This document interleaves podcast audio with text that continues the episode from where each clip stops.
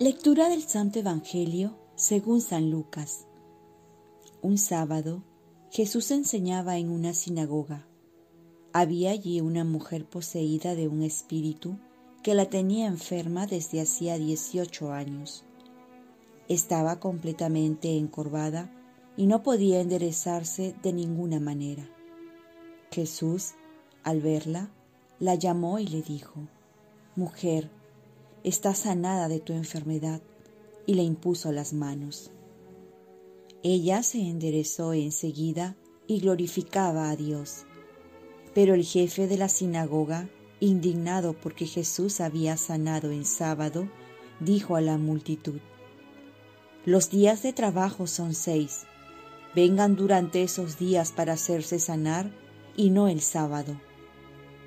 El Señor le respondió, Hipócritas, cualquiera de ustedes, aunque sea sábado, no desata del pesebre a su buey o a su asno para llevarlo a beber?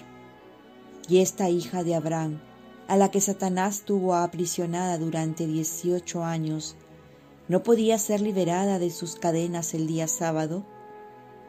Al oír estas palabras, todos sus adversarios se llenaban de confusión, pero la multitud se alegraba de las maravillas que él hacía. Palabra del Señor.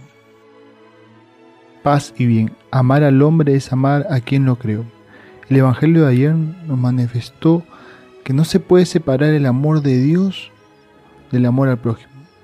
Aquí vemos como un jefe de la sinagoga, una persona religiosa, es quien se opone a la liberación de una mujer por un espíritu que la tenía encorvada por muchos años. Y es que había el peligro de separar el amor de Dios y del amor al prójimo. Y Jesús va a unir ambos mandamientos. Por eso va a decir San Juan, ¿cómo dices que amas a Dios que no ves y no amas a tu hermano que ves?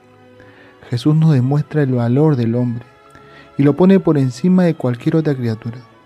Le da la prioridad para sanar a esta mujer, pues es una hija de Abraham es una hija de Dios, tiene dignidad, tiene valor.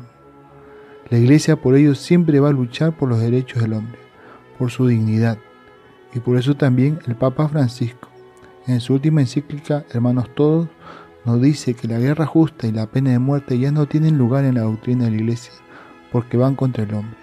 Y nos recuerda que el mejor camino para el hombre es la caridad, es ser hermanos pues el hombre está hecho para ser amado, respetado y valorado.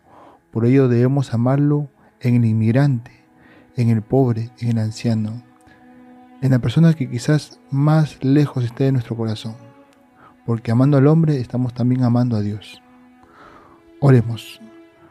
Virgen María, ayúdame a amar a Dios amando a mi prójimo. Ofrezcamos nuestro día.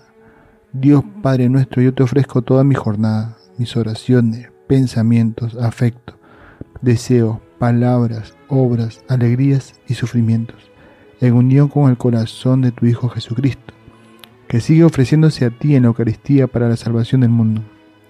Que el Espíritu Santo que guió a Jesús sea mi guía y mi fuerza en este día, para ser testigo de tu amor, con María, la Madre del Señor y de la Iglesia, te pido por las intenciones del Papa y para que sea de mí tu voluntad y la bendición de Dios Todopoderoso, Padre, Hijo y Espíritu Santo, descienda sobre ti, te proteja y te cuide. Cuenta con mis oraciones, que yo cuento con las tuyas y que tengas un santo día.